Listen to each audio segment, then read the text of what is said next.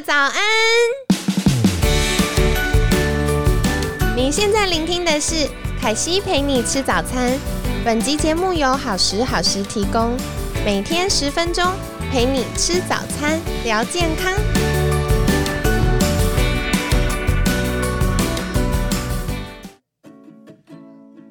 嗨，欢迎来到凯西陪你吃早餐，我是你的健康管理师凯西。今天星期五了耶！好，我们一样邀请到凯西的好朋友乐意诊所的安妮院长。大家好，我是安妮医师。好，院长，今天是大魔王题哦，礼拜五。对，礼拜五就是大家每次都很欢乐，预备隔天要放假，但我的来宾都很痛苦，因为星期五都最难，开始紧张了。真的，真的。好好好，那我想要来问一个，就是。啊，我们星期一的时候有聊到，就是环境荷尔蒙跟重金属可能会对我们备孕造成影响。对，所以一般会建议大家备孕最好拉长到一年，才能让身体比较顺畅，慢慢的去代谢掉这些东西。对对。那首先我想来请教的就是，为什么重金属会影响到我们怀孕呢？嗯哼，基本上重金属。呃，对于怀孕的影响是比较怕说，我们重金属其实，在妈妈的体内的话呢，如果我们怀孕了，它是会传给小朋友的。哦，对对对，那这些重金属如果给了胎儿或小朋友的话呢，就会对他们造成一些损伤。对，没错，特别是宝宝，嗯，从胚胎开始发育的时候，它会长很多神经，然后长身体。如果重金属过多的时候，其实会也会影响到孩子的发育。对。嗯，尤其是像是最近，其实我们，嗯，我们诊所也是验很多重金属，哦，对，那通常大家最多的就是铅跟汞这两个重金属是非常，对，几乎每个人都是过高的。天哪，那日常生活中我们有哪些管道可能会接触到铅跟汞呢？嗯，像汞的话呢，像是深海的大型鱼类，啊，对，深海鱼。对，因为生物链的原因，他们身体里面的汞是比较多的，所以我们会有一个，我们基本上可以看说，如果餐桌上你看不到整条鱼，它就是大型的鱼。哦，很有道理哦。对，就是大家常常会觉得很难分辨小鱼跟大鱼到底多小才叫小，如果它会整条上桌就是 OK，对，如果它。会切成一片一片的，所以像大家常吃的鲑鱼啊，对，可能就是呃比较偏大型。那刚刚院长会说生物链造成容易堆积是什么呢？因为嗯，比如说小虾，它吃可能就算它吃到重金属，因为它很小，它也只吃到一点点。但是小鱼又吃一堆小虾，然后大鱼又吃一堆小鱼，对，然后偏偏重金属又很难排出去。然后再来，重金属常常会卡在脂肪细胞里面，所以那种不自主的鱼，它就会卡了很多重金属。对，没错。其实我觉得鱼很无辜啦，因为鱼是很好的食物，只是。嗯，现在环境污染害它变成重金属堆积。对对，没错。所以我们在鱼确实是一个很好的一个蛋白质来源呐，一些营养来源，omega 三呐这样子。所以我们在挑选的时候，我们就是注意一下，不要挑选大型鱼类来吃哦，就会可以比较避免汞的伤害。嗯，对对，的确。嗯，那再来的话。像刚刚提到的是铅，什么样的状况会接触到铅呢？其实铅的话呢，也是。我们在上一集也提到哈，其实我们的环境对整个就是已经嗯布满了这些重金属或者是环境荷尔蒙。对对对，所以像铅的话呢，像土壤或者是像空气里，其实也都看得到，或者是水水质水源的部分。没错。对，或者是家里的一些像玩具呀，哈，也可能会有一些铅哈，因为有一些颜色的部分，他们会是需要用到铅的。对，的确，因为像凯西以前。就是念书的时候啊，有接触到这些染剂的，就是学习的时候有学到这些染料，然后呃那时候有学长姐跟老师就在业界的，他们就会分享说，像小朋友的衣服或玩具，如果是颜色非常鲜艳的，那可能就要留意，特别是如果呃比较便宜，然后。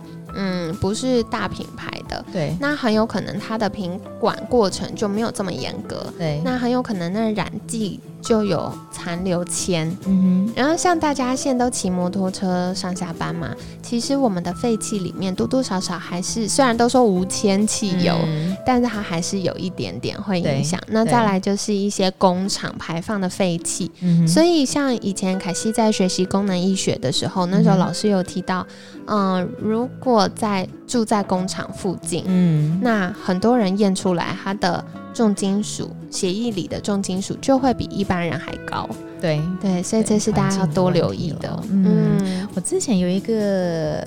呃，他本身是家里是做印刷厂，他在家里印刷厂工作的一个朋友跟我分享一个还蛮有趣的一个一个知识哈。最近我们大家都在戴口罩嘛，对对对。他说黄色的口罩里面含铅量最多哦，真的，所以叫我们要注意。哦，好好好好，惊吓！所以大家如果看一下自己的口罩，发现是黄色的话，赶快去药局再买新的。对，这个是个蛮对有趣，然后大家可以去注意的一个东西。嗯，对。其实刚凯西有另外想到一个，就是我们喝的水。嗯，对，因为像嗯，刚刚院长有提到，像水啊、土壤、空气，就是真的我们赖以为生的基本物质，其实都有被污染。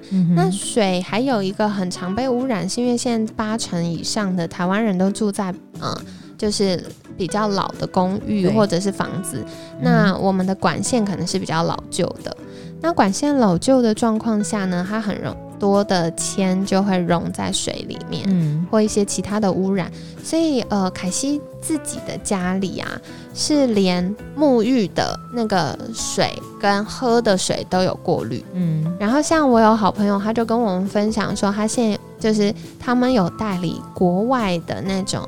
呃，全屋式的滤水器，嗯，它就是从水表那个源头的地方开始过滤，所以你进来不管喝的水或者是洗澡的水都是干净的，就比较不会被污染。为什么凯西会这么重视这件事？因为像我有提到，我都有装喝的跟沐浴的，那只有一个水没装到，就是马桶。嗯，然后我就发现，天哪，马桶有的时候还是会有水垢，或者是会有那种。金属残留的那种颜色，然后都要一直刷才会白白的嘛。那我就说哇，那如果没有过滤，这些就透过皮肤或透过喝水就进去了呢。对 对，所以这是一个一个长远的一个问题了，就是你可能一一次接触没有什么感觉，但一直接触身体里的总量就会太多，就会有问题了。嗯，对。然后还有一个额外想到的就是铜，对不对？嗯，铜也会影响到我们甲状腺。对对，铜的部分哈。那铜的话跟锌。对，如果我们的锌的比值跟铜的比值，它们两个是比较不平衡的话呢，就会对我们的一些心情啊的部分都会有影响了。对，因为锌跟铜它就是跷跷板。对，如果铜太高，锌太少，特别是现在大家又很少吃海鲜，嗯，然后像蛤蜊啊、鹅啊又吃很少的话，可能我们的锌摄取的是比较不足的。嗯哼，那在这样的状况下，可能就会影响我们甲状腺，还有像院长提到的心情。那另外，锌也跟我们的细胞膜还有免疫也有关系。对对，哇，真的好多事情要注意。就是你讲到甲状腺的话，因为甲状腺跟怀孕也会有关会有关系。哦，怎么说呢？对对对，我们有研究显示。甲状腺低下，对对的妇女的话呢，她比较呃难以怀孕或者是流产的几率都会比较高。哦，对对，所以谁会容易甲状腺低下？像反复减肥的，嗯哼，或手脚冰冷的，或者是觉得哎。自己呼吸也会胖，就是泡泡代谢比较慢的，这些都可能有甲状腺低下，对不对？对对对，都可以再去注意一下甲状腺的部分。哦，那像如果呃，我怀疑我生活中有这些重金属的。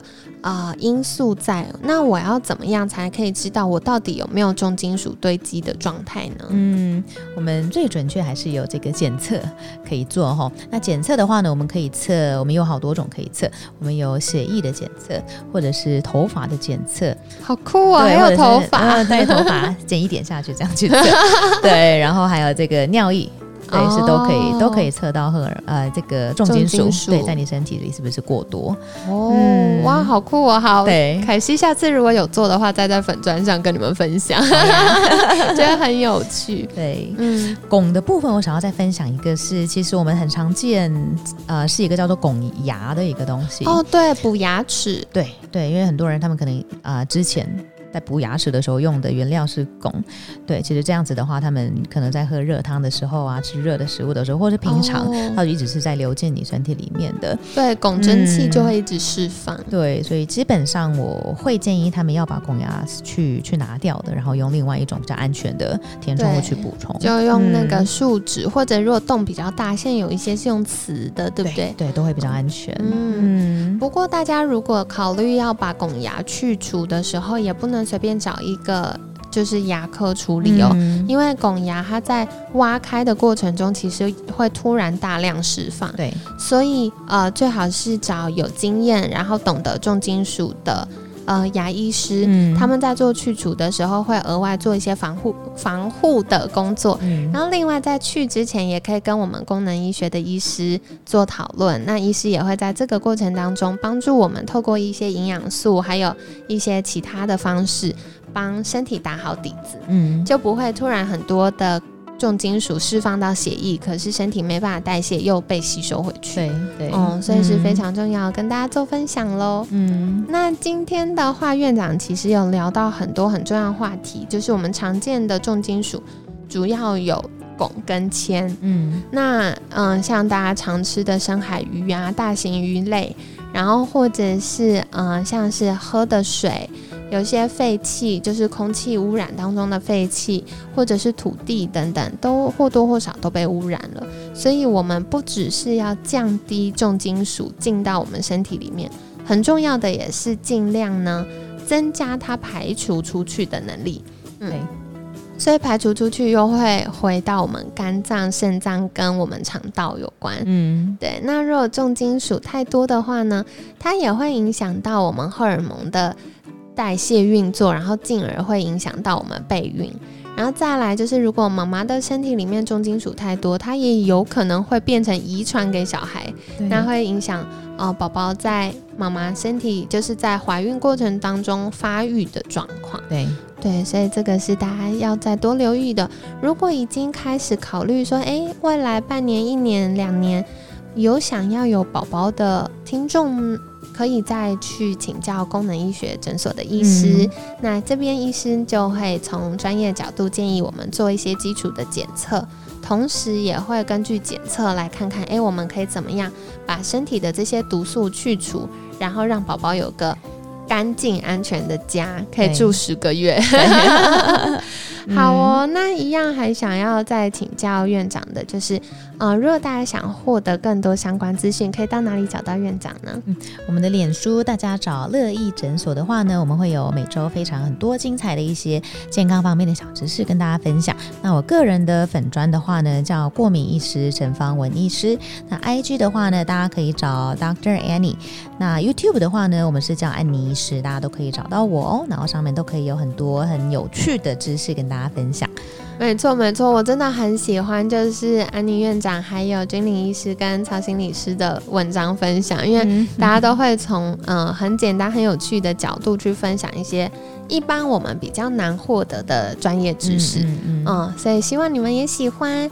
那今天呢，很感谢乐意诊所安妮院长的分享，每天十分钟，健康好轻松，凯西陪你吃早餐，我们下次见喽，拜拜。拜拜。